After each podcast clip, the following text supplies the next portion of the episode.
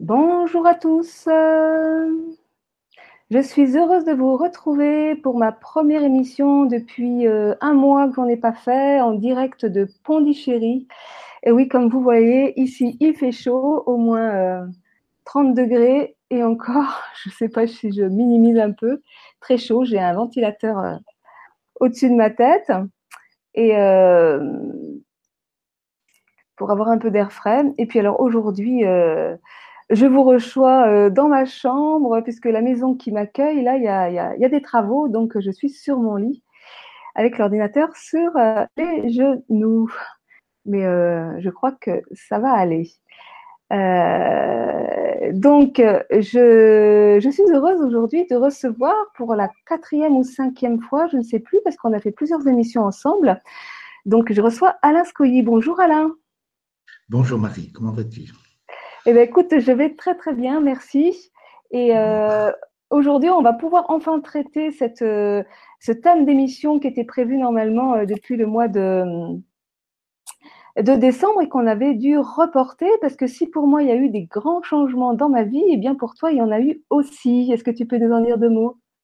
Ah oui, bah ça c'est sûr que nous avons quitté l'Espagne en septembre, nous, avons passé à peu près quatre mois dans un meublé en attendant de trouver un domicile correct.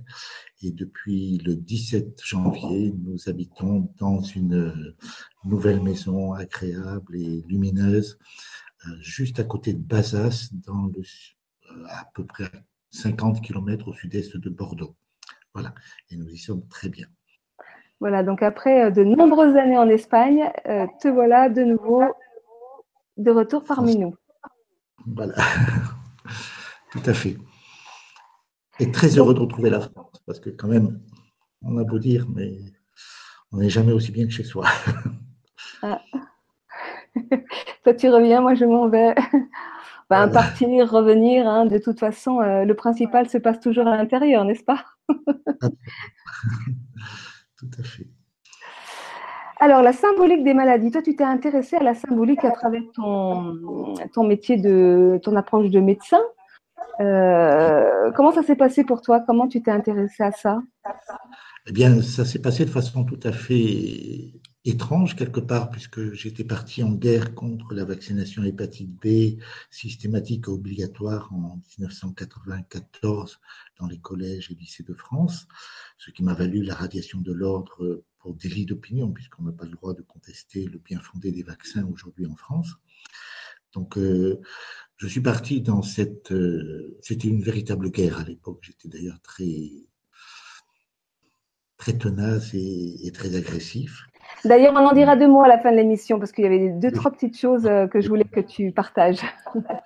Voilà. Et puis, à l'occasion de, de, cette croisade, quoi, on pourrait parler un peu d'une croisade, eh bien, j'ai eu la chance euh, de voir débarquer un jour chez moi Claude Sabat, qui m'a offert une conférence pour moi tout seul. Ah. C'était vraiment très sympathique et très agréable. Donc, il m'a décrit la psychosomatique. Et puis, euh, n'ayant pas la possibilité lui-même de, de, me donner une formation complète, il m'a confié à un de ses élèves, Gérard Ratias, qui m'a donné donc cette formation complète en psychosomatique. Et parallèlement, bon, j'ai découvert bien sûr les microzymas, les vitamines et bien d'autres choses. Et donc, j'ai fait une synthèse un petit peu de tout ça.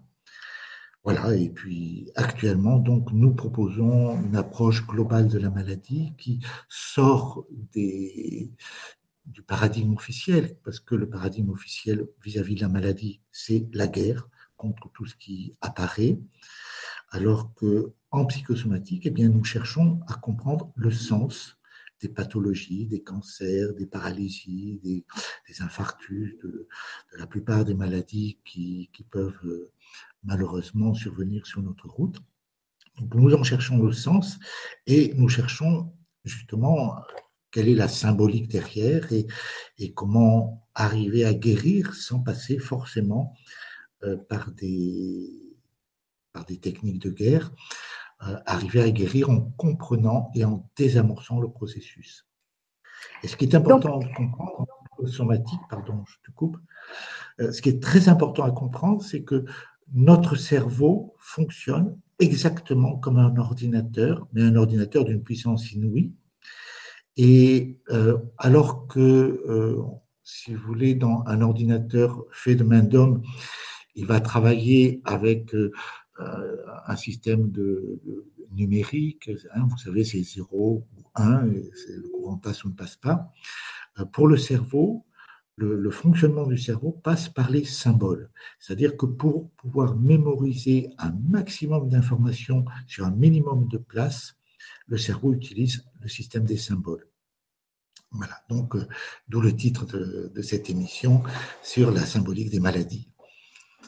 Voilà, je te laisse parler, je te donne la parole. Alors, euh, euh, la symbolique d'une maladie, en fait, c'est, si je comprends bien, c'est le message qu'envoie le corps euh, Exactement. À notre, être. Voilà. Comment ça se passe? C'est assez complexe à comprendre. Il faut savoir que, euh, évidemment, toutes les émotions que, que, nous pouvons vivre sont initiées par des informations. Ces informations transitent par nos cinq sens, que ce soit la vue, l'ouïe, l'odorat, le goût, le toucher. Et, ces cinq sens euh, envoient donc ces informations au cerveau. Au niveau du cerveau, il y a un premier relais au niveau du cerveau limbique, au niveau des noyaux gris centraux. Ce relais est chargé de gérer la dimension émotionnelle de ces informations. Et normalement, il est capable d'assumer et, de prendre le dessus sur cette dimension émotionnelle. Et ensuite seulement, il envoie l'information sensorielle aux parties du cerveau qui sont chargées de les euh, intégrer et d'en tirer profit. Donc, euh, ce sera le, lobe occipital pour la vue, ce sera euh, un certain nombre de, régions du cerveau très précises pour les différents organes, par exemple les lobes temporaux pour l'audition, etc., etc. Alors, ce qu'il faut bien comprendre, c'est que ces sensations, ces, ces, informations qui nous viennent par nos cinq sens sont parfois extrêmement éprouvantes, elles peuvent être très difficiles. Et à ce moment-là, c'est le cerveau limbique qui prend la situation en main et qui gère cette intensité émotionnelle. Mais il le peut jusqu'à un certain niveau. C'est un petit peu comme un bocal qu'on remplit progressivement et lorsqu'il est trop plein, eh bien, il déborde. Et c'est là que vont apparaître les pathologies. Parce que lorsque le cerveau limbique est dépassé, euh, il se crée une sorte d'orage cérébral qui envahit tout le cerveau et qui nous met en danger. En danger, quelque part en danger vital. Parce que, d'une certaine manière, lorsque tout le cerveau est accaparé par ce stress émotionnel, eh bien, euh, il oublie les fonctions essentielles que sont la nutrition, que sont le sommeil, la réparation, la récupération, etc. Il oublie ces informations et, de ce fait-là, euh, notre corps va finir par se fatiguer, par euh, perdre son, efficience et, éventuellement même par aller jusqu'à, ça peut aller jusqu'à la mort. Et donc, mmh. Il n'est pas question de rester dans cette situation-là.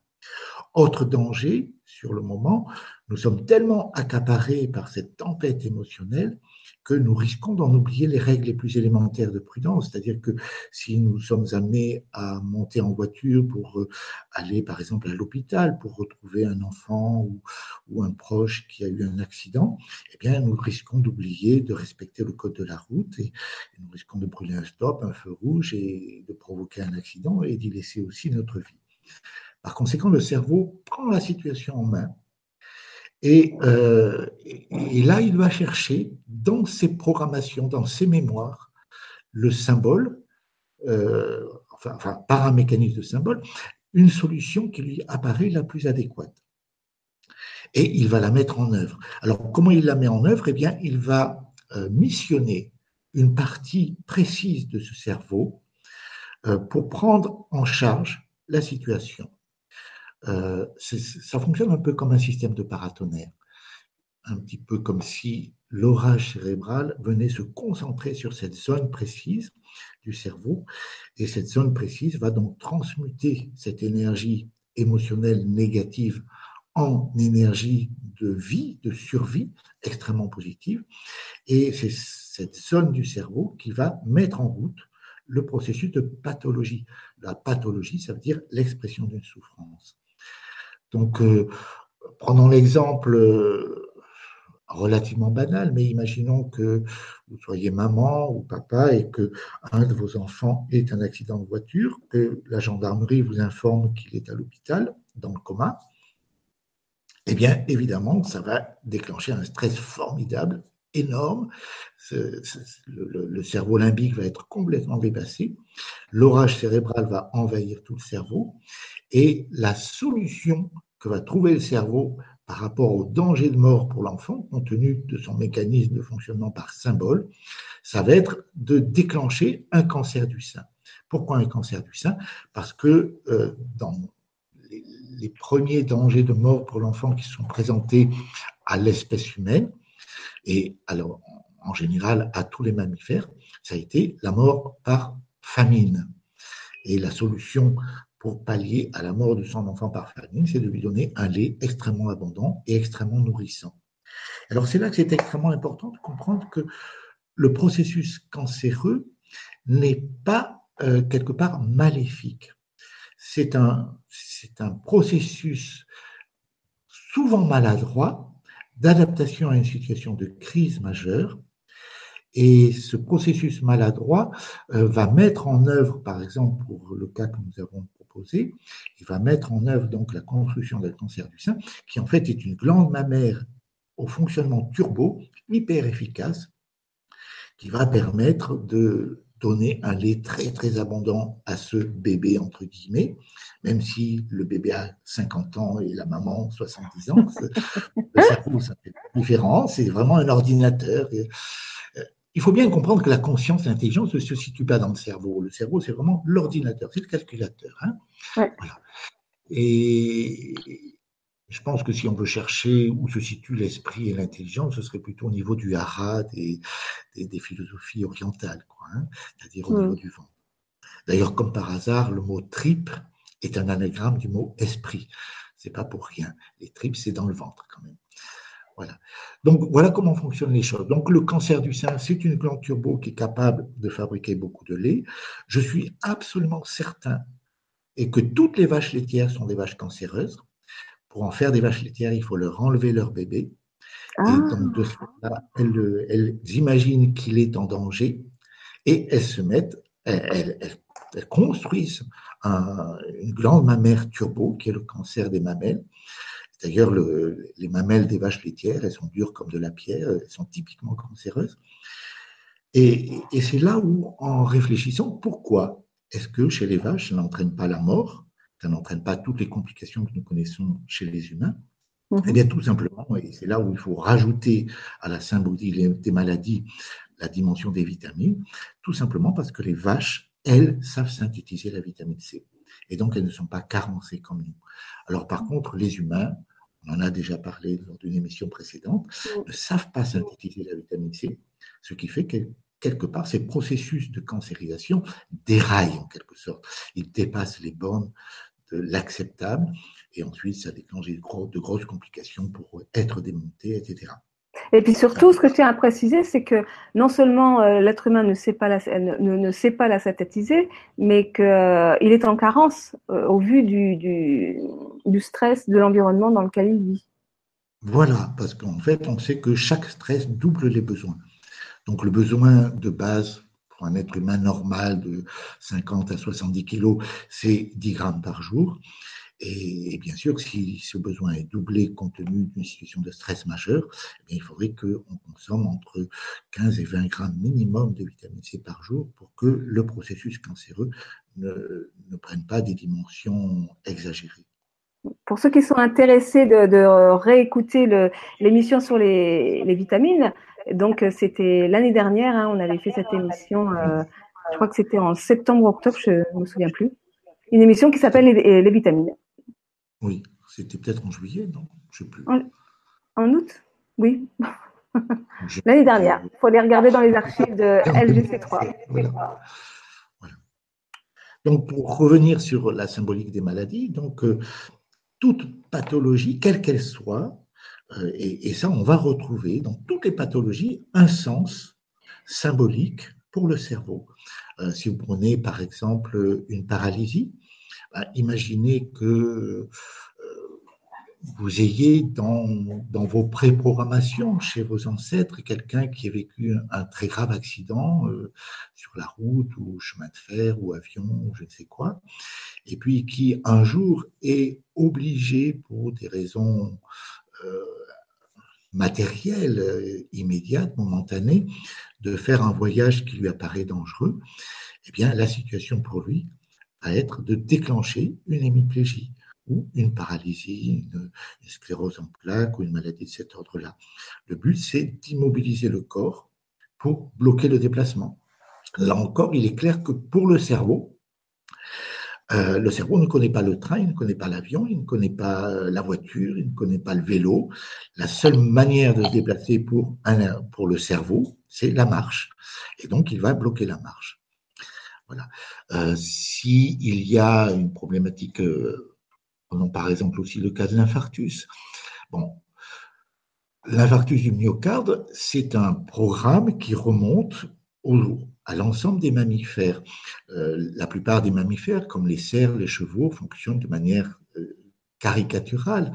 Euh, c'est-à-dire d'ailleurs pourquoi les, les hommes chez, chez, les êtres humains ont tendance à collectionner les conquêtes?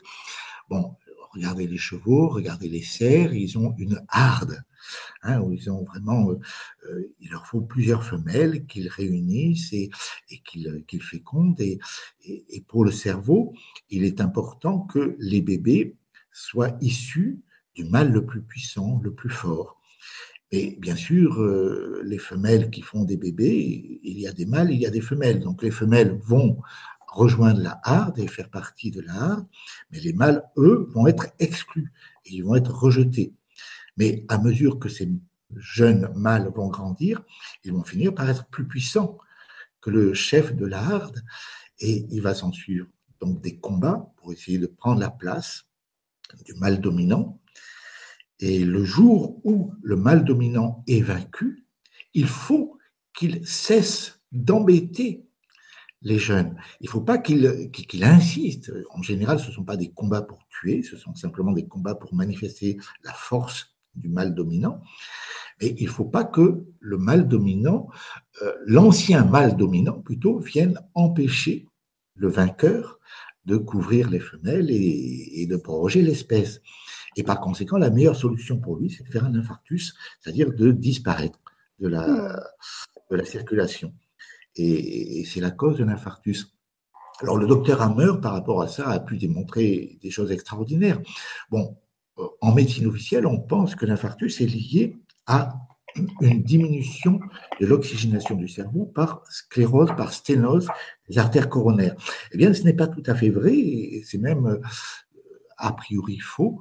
Il a d'ailleurs le docteur Hammer a fait l'expérience. Il a clampé chez son chien à un mois d'intervalle les trois grands euh, les trois grandes artères coronaires. En fait, il y en a deux et puis il y en a une qui s'y vise tout de suite.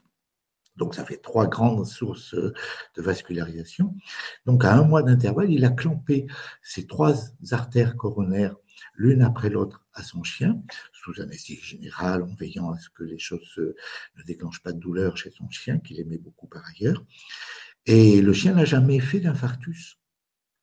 Et ceci pour une raison très simple, c'est que les artères coronaires, en fait, sont doublées par un, très grand nombre d'artères collatérales qui viennent prendre le relais sitôt qu'il y a euh, une défaillance des artères principales. Voilà. Alors, l'infarctus, en fait, euh, ça, c'est quelque chose qui est un petit peu, qui est mal connu par euh, la cardiologie officielle. L'infarctus est toujours lié à des troubles du rythme. Et donc, chaque fois que vous avez des troubles du rythme importants, genre extrasystole ou autre, c'est que vous avez fait une perte de territoire, comme le cerf dominant, l'ancien cerf dominant de la harde. Et, donc, c'est une, sorte de crise épileptique de, l'organe, du, du cœur, qui se manifeste ainsi. Et ça veut dire qu'il y a eu perte de territoire. Et si cette perte de territoire est extrêmement importante, eh bien, l'infarctus sera mortel. Donc, euh, on rejoint le, schéma symbolique du fonctionnement de la harde de cerf ou de chevaux. Ok, ok.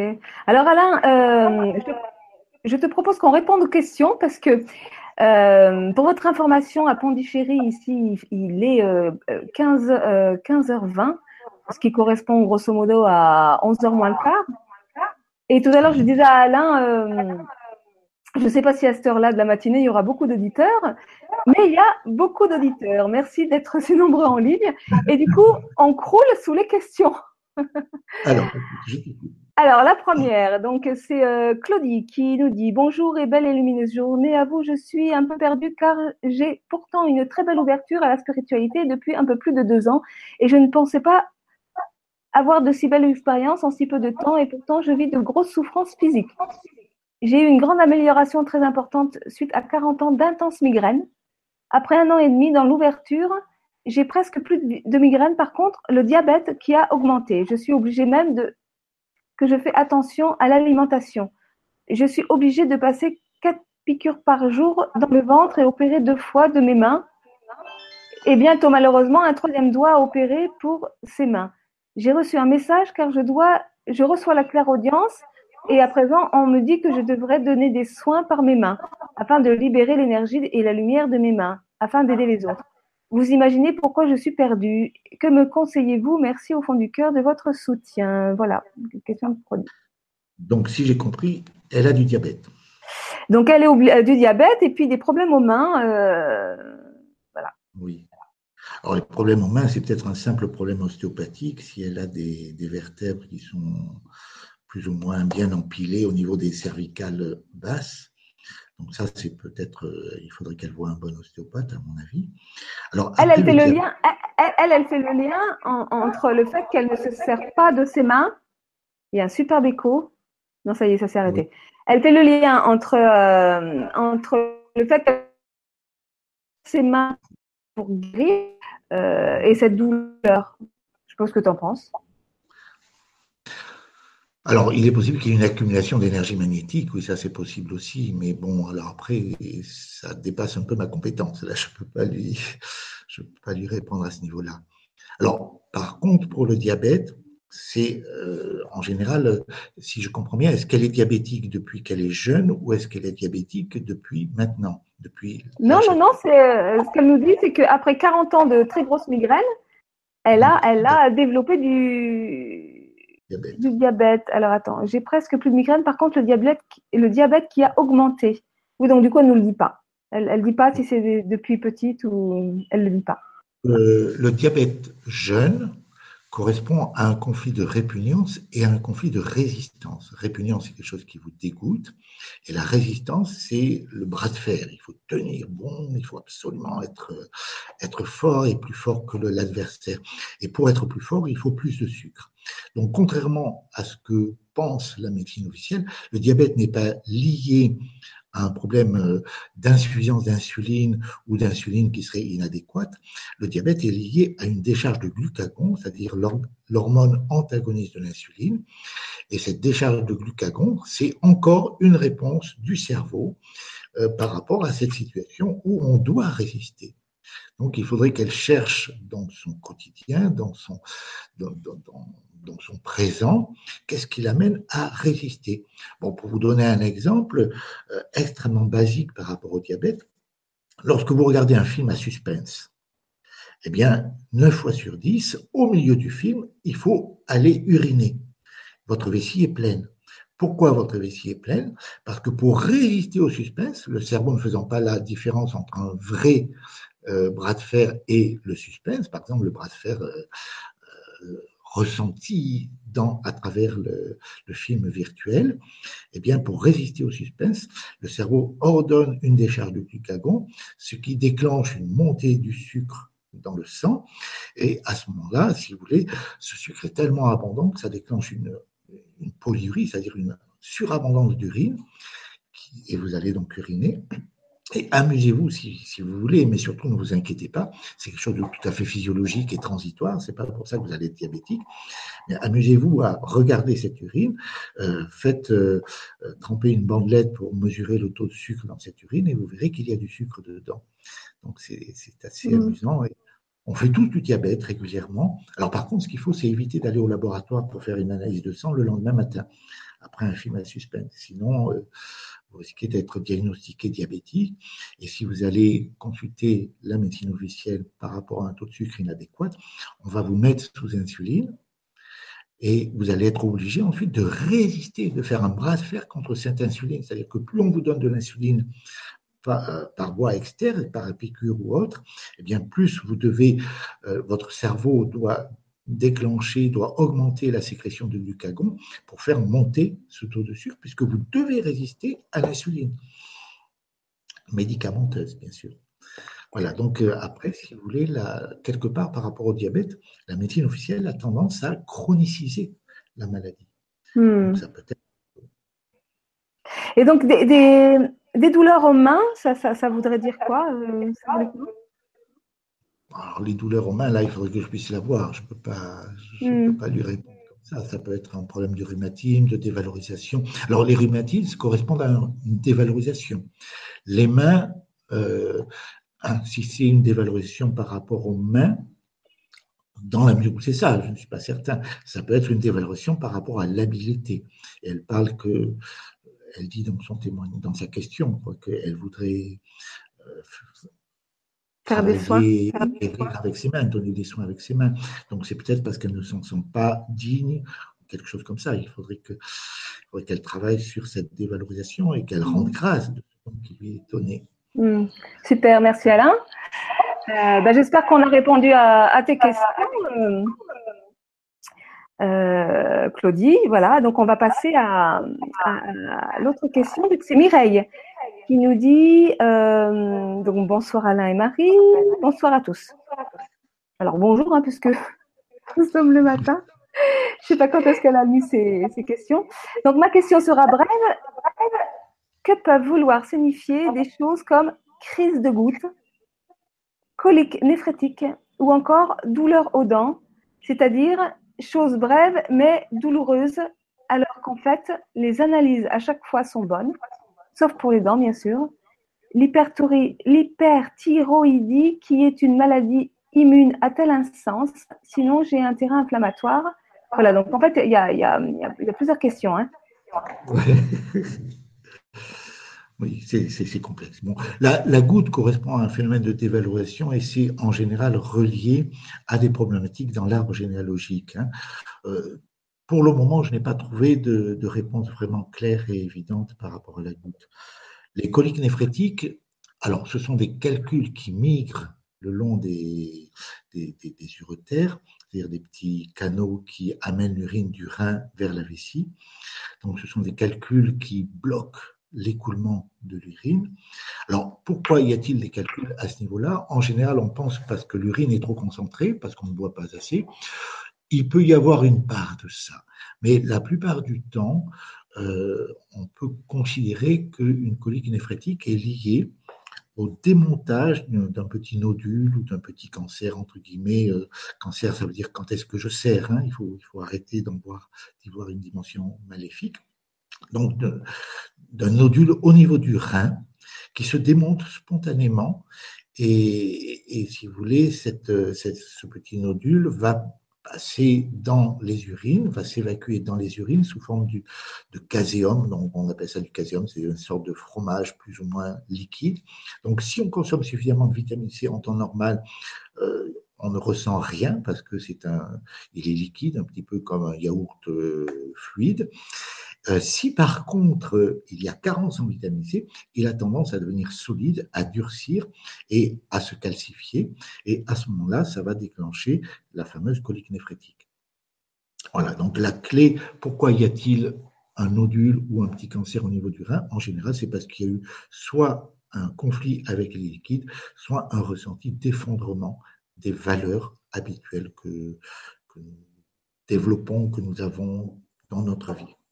Hmm. Alors après, elle a dit. Mal de dents aussi. Les, les mots de dents. Bah, alors les mots de dents, s'il n'y a pas de carie, je ne sais pas trop quoi dire. Il peut y avoir des névralgies maxillofaciales. Donc à ce moment-là, ça veut dire peut-être qu'il y a le désir de mordre euh, et puis que ne se l'interdit. Je ne sais pas. Là, il faudrait. faudrait chercher. Alors après l'hyperthyroïdie, ben, si vous voulez, là on a un exemple caricatural en Occident avec l'accident de Tchernobyl. Hein, il y a eu énormément de cancers de la thyroïde et d'hyperthyroïdie après Tchernobyl, pas directement après la catastrophe de Tchernobyl, mais lorsque les médias nous ont informé que le nuage radioactif s'arrêtait à la frontière. Donc là, la population s'est rendue compte qu'on se foutait réellement de sa gueule. Et, donc, les gens ont compris qu'il fallait fuir le plus vite possible et le plus loin possible. Donc, la mmh. solution pour le cerveau, c'est d'augmenter un petit peu l'équivalent de prendre un gros café pour pas s'endormir, pour pas perdre de temps. Donc, d'augmenter sa capacité et sa rapidité à réagir. Et ce sont les hormones thyroïdiennes qui permettent ça. Et donc, ça déclenche des nodules ou des, des hyperthyroïdies, euh, éventuellement un cancer de la thyroïde. Donc, il y a eu énormément de cancers de la thyroïde qui n'étaient pas du tout liés au nuage radioactif parce que notre corps sait parfaitement gérer la radioactivité ambiante si, si, elle, si elle ne brûle pas, quoi, si elle ne calcine pas, il sait parfaitement la gérer, il n'y a aucun problème quelque part. Mais par contre, si on lui fait peur pour pouvoir partir le plus vite possible, eh bien, il faut déclencher une hyperthyroïdie. Donc le sens de l'hyperthyroïdie, c'est quoi? C'est la fuite? C'est la fuite. C'est la fuite. Il faut, c'est la vitesse. C'est le conflit de vitesse. Il faut aller très très vite. Ok, super. Merci Mireille pour toutes ces questions, en espérant qu'on y a répondu. Alors, Pierre. Donc, euh, Pierre nous dit qu'il a un taux de plaquettes très bas depuis décembre 2016, qu'il a effectué plusieurs examens et suivi plusieurs protocoles médicaux qui n'ont rien donné.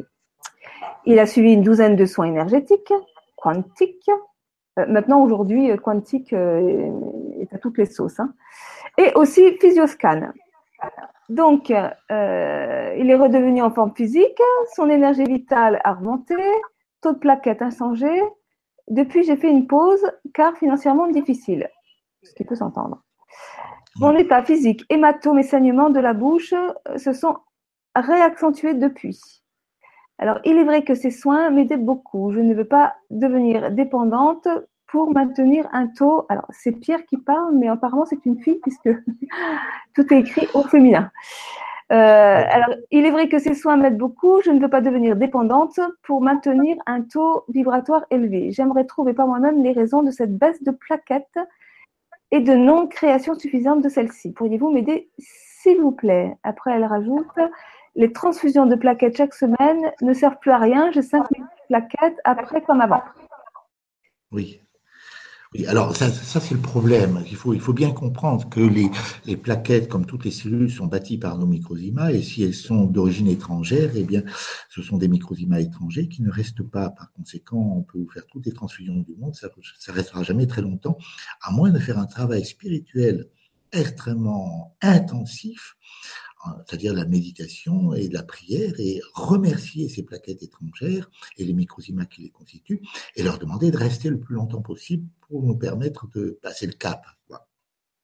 Alors pourquoi les plaquettes chutent? Eh bien justement parce qu'il y a un problème d'épaississement du sang. Quelque part, c'est une problématique qui est inscrite dans la mémoire du cerveau de cette personne. Alors pourquoi elle est inscrite? Eh bien probablement parce qu'un de ses ancêtres a dû faire un ramollissement cérébral ou un problème d'artérite ou quelque chose comme ça, qu'on a dû lui couper une jambe, un pied, quelque chose comme ça. Et donc, c'est une, c'est une information qui date de ses ancêtres qui fait que. Alors, euh, elle, n'a pas eu un taux, un taux de plaquettes bas toute sa vie. Pourquoi ça s'est mis en place maintenant?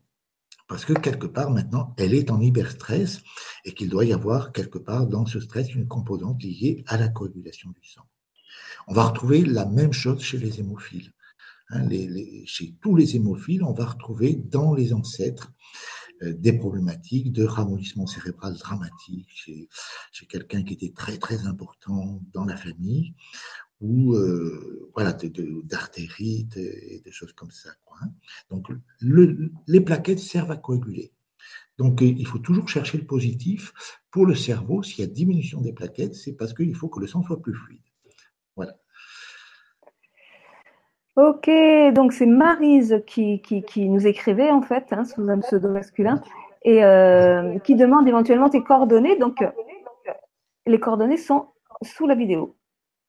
Voilà. Donc, euh, je sais pas si vous bien à jour, puisque c'est Soviac maintenant, c'est ça? Eh bien, euh, il y a l'adresse de ton site. Oui, bah, l'adresse du site, c'est bien. Voilà, donc euh, avec l'adresse de ton site, après, on a toutes tes coordonnées. Voilà, parfait. Voilà. Donc, merci Marise pour la question. alors ensuite, il y a les questions qui sont arrivées par Facebook. Fadila qui euh, qui voudrait savoir euh, ce que reflète la maladie qui lui est tombée dessus. La polyarthrite rhumatoïde. Quel côté de mon être j'ai négligé? À Quelle chose me renvoie ces douleurs et ces déformations? Oui, la vie est belle. Alors là, c'est très facile. Bon. La, polyarthrite rhumatoïde, euh, si vous voulez, pendant, très très longtemps dans, dans mes conférences, je prenais l'exemple de la belle-mère. Hein, imaginez. Euh, alors évidemment, c'est un exemple, et puis ensuite, il faut l'adapter à chacun. Imaginez une, une ingénieure domestique, hein, c'est-à-dire une, personne qui est, euh, qui, est amenée à travailler 365 jours par an, 24 heures sur 24, euh, en permanence, qui doit être à la fois infirmière, médecin, maman, cuisinière, repasseuse, euh, plongeuse, etc., qui doit, qui doit faire tous les métiers, c'est-à-dire les mamans. Hein, voilà. Une ingénieure domestique, euh, mais imaginez une débutante, c'est-à-dire qu'elle vient d'avoir son premier bébé. Et évidemment, elle rentre de la maternité et puis évidemment, elle ne sait pas encore très bien se dépatouiller avec son bébé. Et puis belle maman vient. Et belle maman, évidemment, tout de suite va la reprendre. Elle va la dire Mais non, tu vois bien, tu lui fais mal quand tu le changes comme ça. Là, tu il faut pas. Là, c'est pas bien. Il faut pas faire comme ça. Et puis belle maman, elle risque aussi d'aller vérifier comment elle, elle épluche les légumes, comment elle fait la cuisine et tout ça. Et elle va passer son temps à la dévaloriser. Eh bien, si vous voulez, pour notre ingénieur domestique, cette, euh, ça va créer un stress de dévalorisation lié à l'habileté. C'est-à-dire que ça va concerner essentiellement les mains, les doigts, les poignets, les, coudes éventuellement. Et c'est ça qu'on appelle la polyarthrite rhumatoïde. Alors, sur le coup, quand elle a belle maman sur son dos, elle n'a aucune douleur, aucune manifestation. Par contre, parce qu'elle est nulle, parce qu'elle se croit nulle, enfin, son cerveau croit qu'elle est nulle, la solution pour son cerveau, c'est de faire disparaître les mains, disparaître le squelette des mains, des avant-bras. Et par conséquent, il va commencer à creuser les os. Hmm. Il n'y a aucune manifestation. Par contre, quand belle-maman s'en va, quand elle a enfin repris confiance en elle, elle va réparer ses trous. Et c'est là qu'il va y avoir énormément d'inflammation. Il va y avoir une reconstruction à l'intérieur de ces trous. Et cette reconstruction va avoir tendance à être exubérante pour donner vraiment de la solidité, ce qui va entraîner des déformations euh, apparentes sous, la peau. Et, et c'est la polyarthrite rhumatoïde. Voilà. C'est comme ça que ça fonctionne. Alors, la clé, par rapport à tous ces problèmes de cancer de l'os, ce sera toujours la même clé. Ayez chez vous un lieu pour vous ressourcer, pour prier, pour méditer, pour ce que vous voulez. Et passez-y un moment, matin et soir. Ça peut être une demi-minute, ça peut être dix secondes, peu importe. Hein. Mais pendant ce moment que vous y passez, rendez grâce pour la splendeur de votre corps si c'est les mains, rendez grâce pour la splendeur de vos mains, leur capacité, la capacité de vos doigts, l'extraordinaire habileté dont vous bénéficiez. Et si vous faites ça régulièrement, eh bien, vous ne serez jamais touché par le cancer de l'os. Oui, j'allais dire, il n'y a peut-être pas besoin d'attendre euh, euh, d'avoir un cancer ou une maladie pour, euh, pour célébrer la, mer la, merveille qui est notre, notre corps. Absolument. Il faut le faire le plus vite possible et le faire tous les jours de sa vie. Ouais. Et puis parfois il y en a qui disent oui mais j'ai pas j'ai pas de place chez moi j'ai pas de pièce eh ben on s'enferme euh, dans la salle de bain euh, ou alors euh, sur son lit il y a toujours un petit coin où on peut où on peut le faire une chaîne, mettre mettre une image mettre quelque chose qui qui, qui correspond à un petit endroit dédié ouais ouais ouais, un petit endroit dédié pour matérialiser cette dimension spirituelle. Ok, super. Euh, donc voilà, c'est pour Fadila. Il y a Célia qui, qui nous dit qu'elle souffre de douleurs dans le bas du dos et qui apparemment serait reliée avec euh, des douleurs au, rein. Alors ce serait quoi ça, le, bas du dos? Alors, bas du dos, c'est. Alors, ça dépend bien sur l'intensité, hein, mais 9 fois sur 10, j'en ai plein de dos. Hein, c'est mm. langage populaire.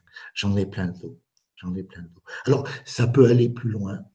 Si, si ça va jusqu'à la sciatique ou si, si ça bloque euh, la mobilité, à ce moment-là, on va bien sûr euh, avoir un problème. Quelque chose m'empêche d'avancer. Ce, ce, ce, qui, ce dont j'ai plein le dos m'empêche d'avancer, m'empêche de progresser. Et, et, alors à ce moment-là, si vous voulez, la douleur n'est pas une maladie. La plupart du temps, la douleur survient pendant la phase de réparation.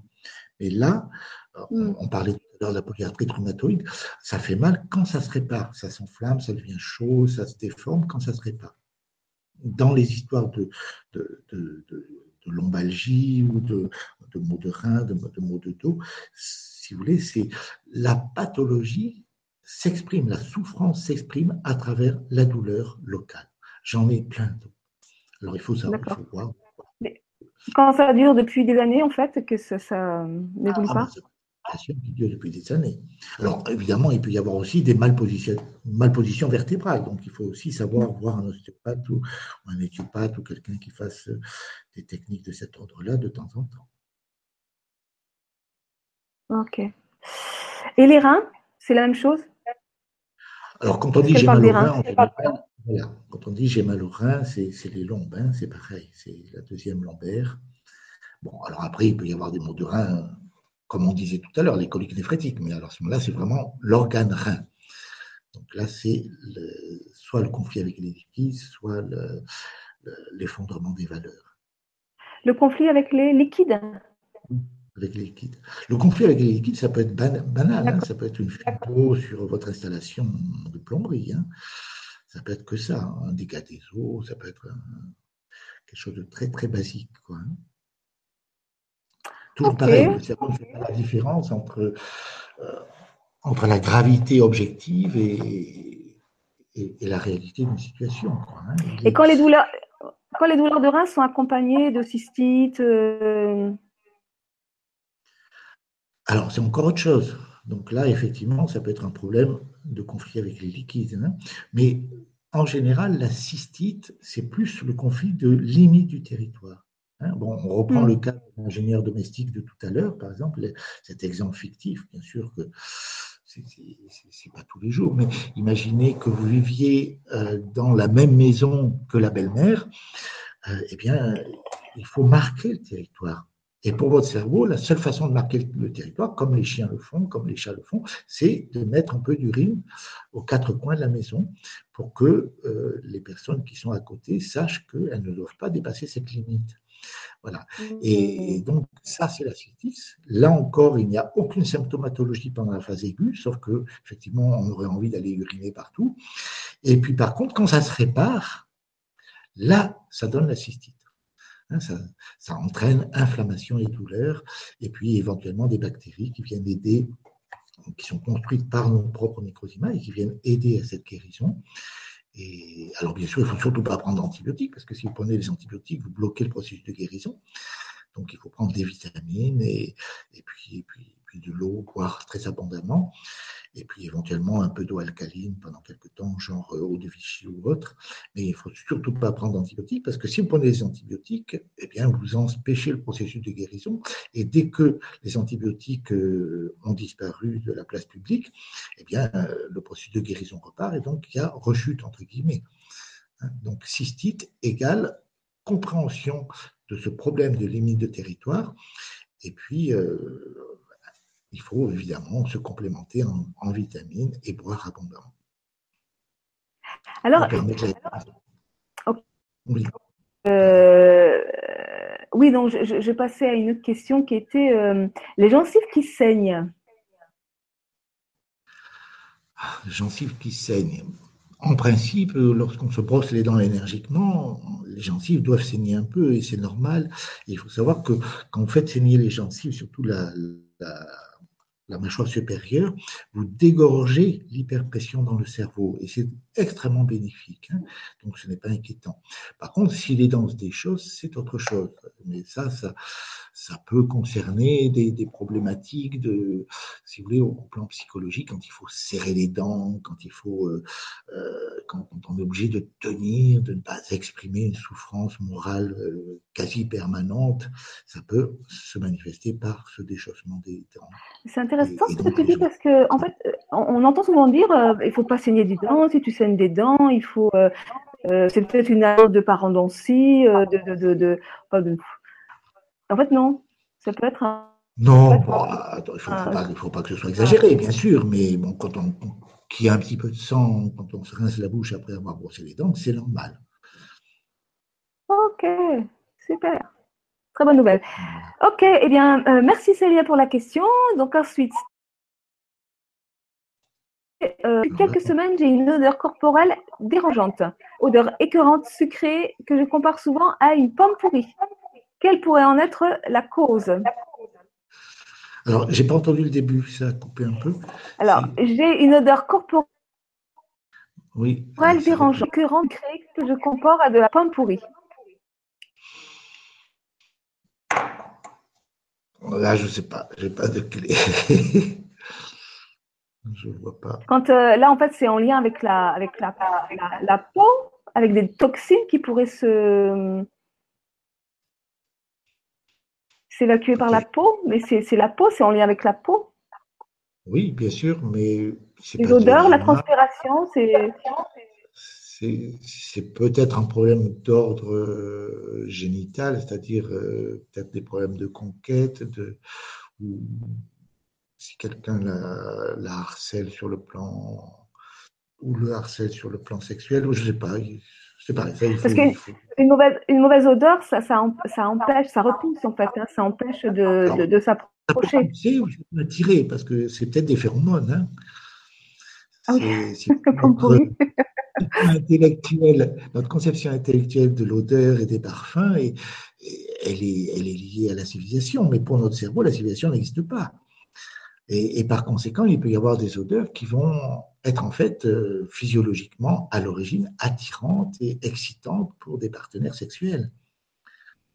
Ah oui, d'accord. Donc elle, ça peut la déranger, mais en fait, ça peut pas. Voilà. Pour son cerveau, c'est peut-être très bien.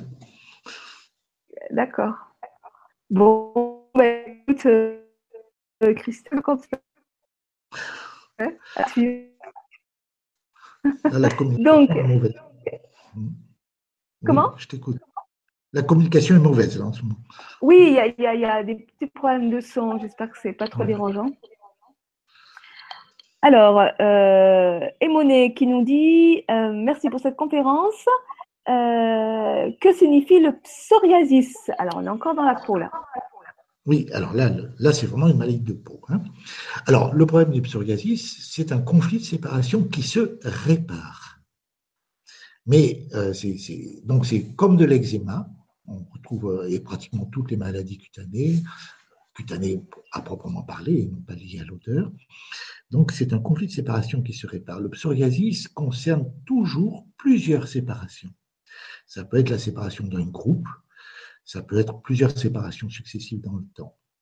Alors, le problème du psoriasis, c'est la chronicisation, la chronicité.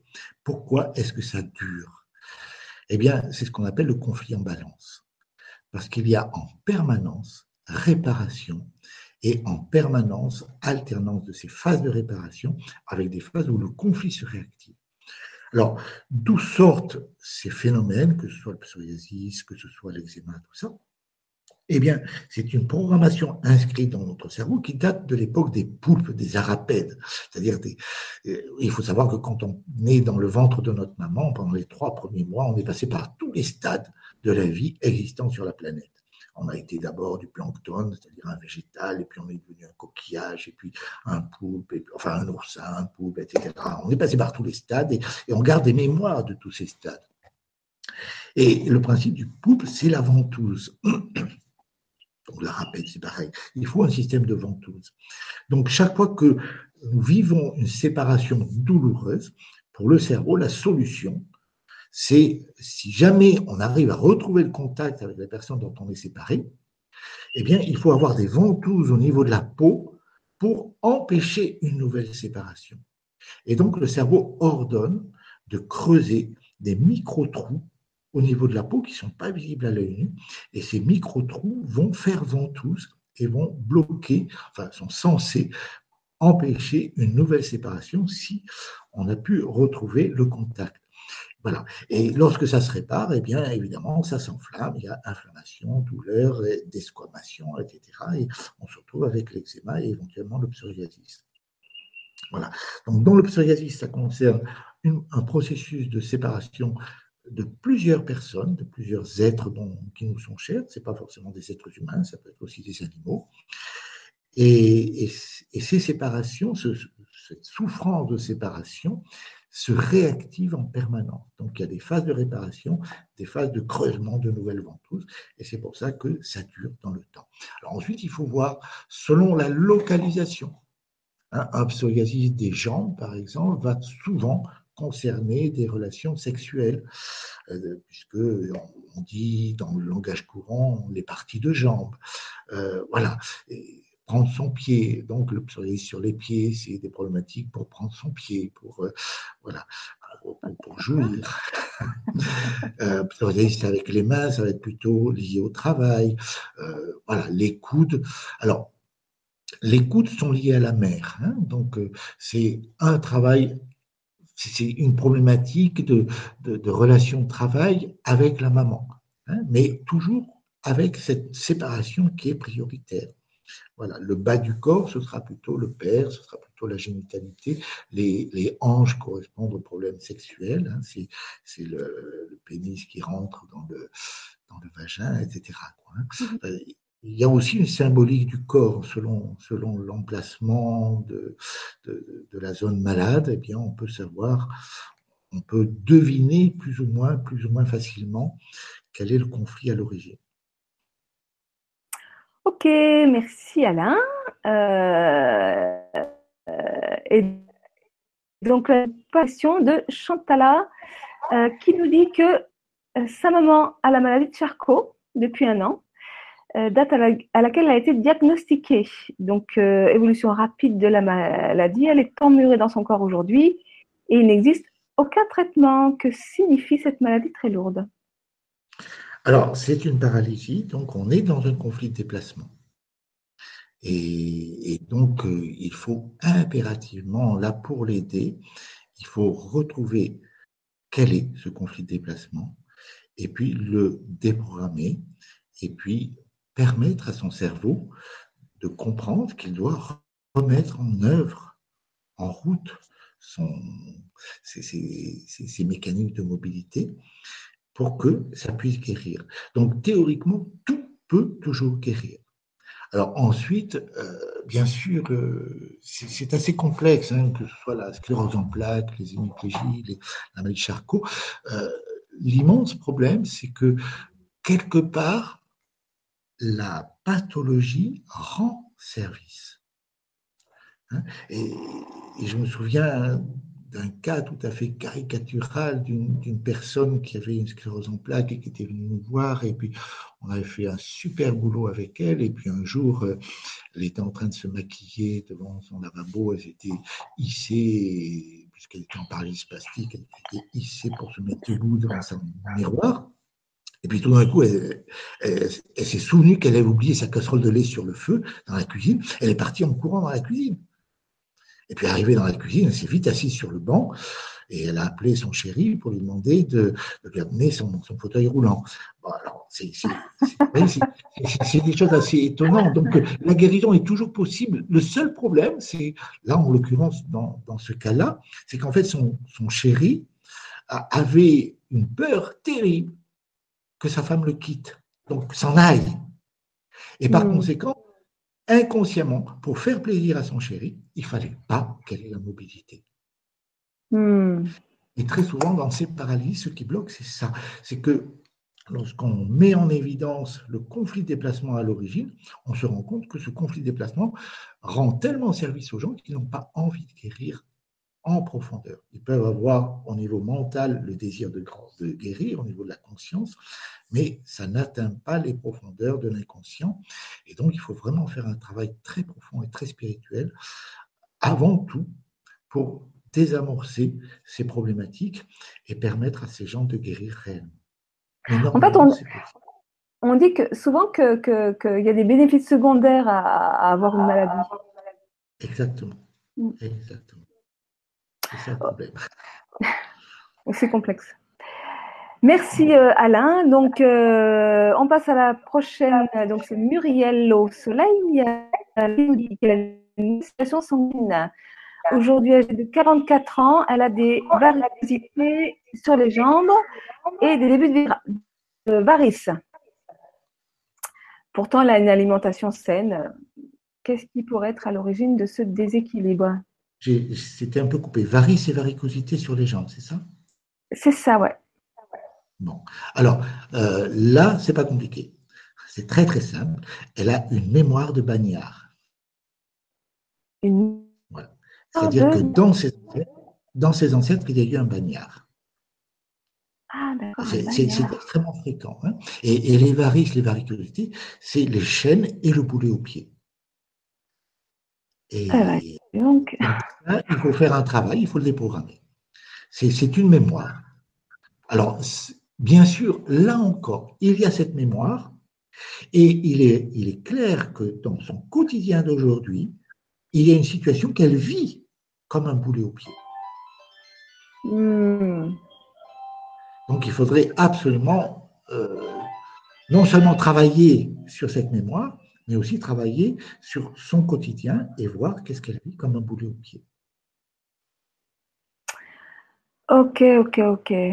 Très bien, merci. Alors, on passe parce que alors là, on a...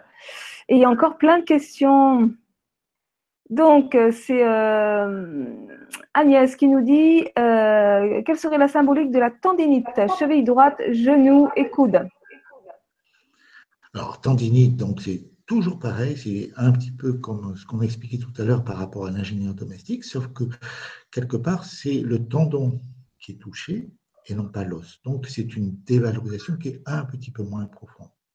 Alors ensuite, selon la localisation, bon, ça va concernés. Donc, euh, ça, va être lié à plutôt tel ou symbolique ou tel autre. Hein.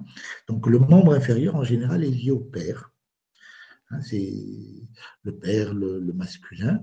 Alors ensuite, si c'est devant, si c'est derrière, si c'est en dedans, si c'est en dehors, euh, tout, ça va jouer. Hein. On sait que ce qui est derrière, c'est plutôt l'inconscient. Ce qui est devant, c'est ce qu'on voit. Ce qui est euh, vers l'intérieur, c'est l'intériorité, c'est l'introversion. Ce qui est vers l'extérieur, c'est l'extraversion. Voilà. Euh, la cheville, c'est vraiment l'articulation, la relation à la terre, hein, le, conflit la terre. Le genou, c'est un travail à faire pour le papa, une dévalorisation par rapport à un travail qu'on aurait pu faire pour papa qu'on n'a pas pu faire. La hanche, c'est très souvent un problème sexuel. Bon, voilà. Après, selon la localisation, on peut orienter notre Et le recherche. le coude Alors, le coude, c'est lié à la maman. Hein. C'est la même chose vis-à-vis de maman. Donc, un travail qu'on aurait dû faire pour maman, qu'on n'a pas pu faire, qu'on n'a pas réussi encore à faire.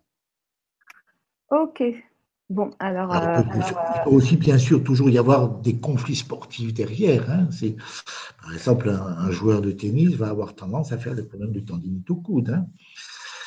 Bon, là, c'est, on est sur un problème plus prosaïque, immédiat. Quoi, hein. Alors, il y, a le, il y a deux questions qui concernent la fibromyalgie. Une qui concerne la maladie de Lyme et une l'acné. Oui, ben, on y va. Alors, qu'est-ce que c'est que. Alors, fibromyalgie, Lyme et Et et être là, donc, euh, parce que sinon on va plus, plus s'en sortir. Alors, qu'est-ce que c'est que la fibromyalgie? Ben, C'est la même chose, que ça concerne tous les muscles et, et, les tendons du corps. Donc, c'est des conflits de dévalorisation extrêmement profonds, avec des phases de réparation, souvent ce sont des conflits en balance. Et, et la clé, c'est un petit peu la même que ce qu'on disait tout à l'heure pour le cancer de l'os. Hein. La clé, c'est de rendre grâce de notre splendeur. Alors, il, faut, il est clair que dans la fibromyalgie, il y a aussi des problématiques d'empoisonnement par l'aluminium. Hein. C'est la myofascite à macrophage qui, qui est probablement euh, très, très liée. Et il y a certainement couplé à la fibromyalgie cette problématique d'empoisonnement par l'aluminium. Alors, faites très attention. Là, il faut vraiment être clair. Euh, beaucoup de thérapeutes proposent des, techniques pour éliminer les métaux lourds, pour éliminer l'aluminium. Ça peut être extrêmement dangereux s'il n'y a pas une prise simultanée de vitamine C et de vitamine E en quantité suffisante. Parce que dans ce cas-là, ça soulève les toxiques qui vont se redéposer plus loin et faire de nouveaux dégâts un peu plus loin. Donc il faut faire très très attention sur ce plan-là. Donc, euh, fibromyalgie et, euh, à macrophage, on est un petit peu sur le même genre de problématique. Donc, toujours des valorisations très très profondes liées au mouvement et au mouvement musculaire et à la force musculaire, et puis des phases de réparation et des conflits en balance qui se réactivent sans cesse, c'est-à-dire qui, guérissent, qui se réactivent, qui guérissent, qui se réactivent. La maladie de Lyme, ça n'existe pas. Ce qui ne veut pas dire que les gens qui sont étiquetés maladie de Lyme ne sont pas malades. Mais la maladie de Lyme n'existe pas parce que la Borrelia, elle est endogène, elle est construite par nos propres microzymas, elle n'est pas inoculée par une tique, contrairement à ce qu'on nous raconte. Tout ça, sont des balivernes, ça ne veut rien dire. Euh, voilà. Donc, la Borrelia, si on a des Borrelia dans le sang, c'est parce qu'on a un travail de réparation à faire dans notre corps quelque part, et c'est pour ça qu'on a des Borrelia. Mais ça ne vient pas de l'extérieur, ça n'a pas été inoculé de l'extérieur. Que présentent la plupart des personnes que je suis qui ont une maladie de Lyme Eh bien, ils présentent très précisément, euh, et c'est intéressant de, de regrouper, ils présentent des symptômes de fibromyalgie la plupart du temps. Donc, il faut aller chercher dans ce sens-là et ne pas se préoccuper de la Borrelia et encore moins de l'étiquette qu'on vous a posée sur vos symptômes. Euh, essayez de bien comprendre qu'il n'y a pas de maladie. Il y a des êtres malades, ce qui n'est pas du tout pareil. Donc, chaque fois qu'on vous met une étiquette comme ça, sortez-en et dites-vous non. C'est pareil pour la maladie de Charcot, pour des choses comme ça. Non, vous n'êtes pas une malade de Charcot, vous n'êtes pas une maladie de Lyme, vous êtes un être à part entière et vous avez un mal-être, vous avez une souffrance que vous exprimez à travers votre corps. Et c'est cette souffrance qu'il faut prendre en compte et non pas l'étiquette. Et si on accepte de faire ça, déjà, ça va éliminer toutes les, tout, le côté extrêmement péjoratif du pronostic. Euh, bah, par exemple, la maladie de Charcot, on sait que c'est irréversible, c'est incurable, que, que ça allô, hein? Comment? Tu m'entends? Allô, Alain? Allô, allô? Il y a eu une coupure. Tu m'entends? En deux minutes. Tu Allô Oui, ça y est, je, suis revenu, mais il y a eu une coupure. Oui. Voilà, je ne sais pas si. si voilà, donc là, ça va mieux. Donc, Attends, je. Rectifier à la maladie. Attends, une seconde. Tu, je, peux m'absenter une demi-minute? Tu m'entends? Oui, oui, je t'entends. Vas-y. je, vais demander à Brigitte, elle est au téléphone et le téléphone est branché sur la box. Ça doit peut-être gêner la, communication. Hein, je vais lui demander d'arrêter. Ok, merci.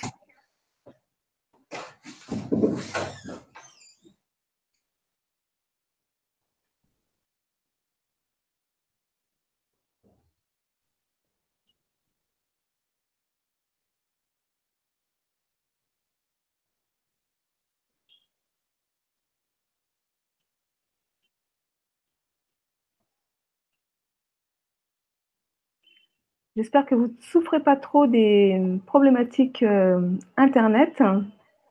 C'est vrai que là, l'endroit là où je me trouve, il n'est pas forcément propice à avoir des très bonnes liaisons. Et euh, en plus de ça, euh, donc pour information, mes directs seront systématiquement plutôt vers 10h, 10h30 parce que après ces heures-là, c'est plus difficile d'avoir une bonne connexion. Voilà. Voilà, je pense que ça ira mieux. Ok. Alors, tu nous disais donc euh, que l'idée c'était de ne pas s'identifier à la maladie et euh, que nous étions euh, des êtres. Ah, vas-y, je te laisse continuer. Oui, donc voilà, il n'y a pas de malade, il y a des êtres malades présentant un mal-être. Et, il faut faire extrêmement attention à ces étiquettes diagnostiques parce que ça peut être couplé à un pronostic extrêmement défavorable. Et, ensuite, par, par, une sorte de fidélité à l'autorité des grands patrons, des grands médecins et tout ça, eh bien, si par exemple la maladie de Charcot, on va mourir rapidement, on a six mois, un an de survie, c'est hallucinant, parce que les gens par fidélité vont mourir effectivement dans ce laps de temps qui a été déterminé, alors qu'il n'y a aucune raison. Voilà. Le téléphone n'arrête pas de sonner. Bah, écoute, parce que là, en fait, il y a encore des questions qui arrivent, mais c'est euh, juste une petite dernière parce qu'elle me semble oui. conclure. Suffit-il d'avoir identifié le problème pour pouvoir guérir? Alors oui, il faut identifier le problème et il faut identifier les préprogrammations sous-jacentes. Hein, parce qu'il y a toujours des préprogrammations qui nous viennent de nos ancêtres. Donc il y a un double travail à faire. Il faut conscientiser et découvrir le problème qui a déclenché la pathologie. Et il faut comprendre pourquoi. On parlait tout à l'heure, par exemple, de, ce problème de chute du taux de plaquettes. Bon, c'est bien. Pourquoi est-ce qu'on a peur aujourd'hui euh, d'avoir un trop épais Et puis, il faut aller chercher dans la généalogie qui est-ce qui a souffert d'avoir un trop épais. Voilà, il y a toujours le, le, travail en double détente à faire. Ok. Eh ben, écoute, euh, merci. Je suis désolée pour les personnes euh, auxquelles on n'aura pas répondu aux questions. Euh, Peut-être qu'on refera une émission sur le sujet ou, ou, ou des ateliers plus précis. parce que là, bon, on a largement dépassé. Puis je voulais, Alain, que, que, que, que tu donnes une, une, petite info là au sujet des vaccins. Donc, en début d'émission, bon, euh, tu expliquais que, en gros, que les vaccins c'était un petit peu euh, ton dada et surtout la raison pour laquelle tu avais été euh, éjecté de l'ordre des médecins. Absolument, voilà. Donc euh, j'ai participé au début février à Nice à un colloque organisé par une association avec d'autres intervenants. Il y avait euh, Christian Talchaler, il y avait euh, Jean-Pierre Joseph et, et, et beaucoup d'autres. C'était extrêmement intéressant et euh, ça, a permis de, quelque part de définir une stratégie pour les gens qui ne voudraient pas vacciner leurs enfants. Et cette stratégie, je vous, en parle parce que ça, ça me paraît extrêmement bien et, et quelque part très pratique et très efficace. Donc, il faut savoir que euh, selon la médecine officielle, nous avons des, nous avons des types HLA. C'est ce qu'on appelle le typage HLA. Et selon le typage HLA, on peut deviner si vous allez faire une complication grave à une vaccination ou bien si vous allez y répondre de façon très favorable ou si vous avez un risque modéré, etc. Donc, euh, comme normalement tout acte médical doit être fait avec toutes les précautions d'usage, si on vous exige une vaccination pour vos enfants, c'est à vous d'exiger un typage HLA de votre enfant pour savoir s'il ne risque rien et si le vaccin va lui être profitable. Voilà. Ce typage HLA coûte horriblement cher. Pour pouvoir euh, le faire, eh bien, bien sûr, il faut qu'il soit remboursé par la sécurité sociale, mais ce n'est pas du tout prévu nulle part. Et par conséquent, le médecin va devoir faire une demande d'entente préalable pour la prise en charge de ce typage HLA. Ça, ça va prendre des mois avant que la sécurité sociale réponde par la négative. Et par conséquent, vous êtes tranquille, vous embêteront plus. Voilà, c'est une technique toute simple pour euh, ne pas être embêté. Je vous signale, tant qu'on y est, une association qui peut vous aider tout à fait efficacement dans, si vous êtes en conflit avec les autorités médicales par rapport au vaccin. C'est l'UNACS, U-N-A-C-S, euh, qui vous trouverez facilement sur Internet, qui vous permettra, qui vous conseillera, qui mettra un avocat à votre disposition si nécessaire, etc. etc. Voilà. Mais évitez de, les, faire empoisonner vos enfants autant que faire se peut, et surtout évitez tout vaccin avant l'âge de 1 an. Les vaccins avant un an sont vraiment une tragédie pour les enfants parce qu'ils ont autre chose à faire. Ils sont en pleine poussée de croissance. Il n'y a aucun danger pour eux vis-à-vis des, des, maladies dont on veut les protéger, contrairement à ce que racontent les officiels. Et par conséquent, il ne faut pas les vacciner avant un an. Voilà ce que je peux vous dire rapidement sur les vaccins. Ok, merci, merci beaucoup Alain. Bah, écoute, euh, j'espère qu'on aura l'occasion de faire une, euh, une, émission complète sur les, sur les vaccins. Oui, ça euh, Voilà. Et puis, ben, voilà, donc euh, on va s'arrêter pour aujourd'hui. Au plaisir de faire une autre émission, donc sur les vaccins ou d'autres sujets à voir ensemble. Et puis, quel serait le mot, le, mot, de la fin pour toi? Ah, je crois, je crois le mot de la fin, c'est ça, c'est comprendre qu'il n'y a pas de malade. Il y a des êtres vivants qui peuvent être malades, mais il n'y a pas de maladie en soi. Hein, et, donc, éviter les étiquettes, ça c'est important. Et essayer de comprendre, il y a toujours un sens, quelque part, euh, tout a sens dans cet univers. Et la finalité ultime, ça va être l'amour. L'amour avec un grand Voilà, je te rejoins complètement. Merci Alain. Eh bien écoutez, je vous souhaite une, belle journée à tous. Moi, la mienne, elle est déjà bien entamée. Et puis, euh, plaisir d'une autre émission où je vous donnerai un petit peu des, nouvelles. Euh, euh, voilà, j'ai des petites vidéos là qui sont en préparation. à tout bientôt. À tout bientôt. Au revoir, Marie. Au revoir, Alain. Au revoir tout le monde. Au revoir.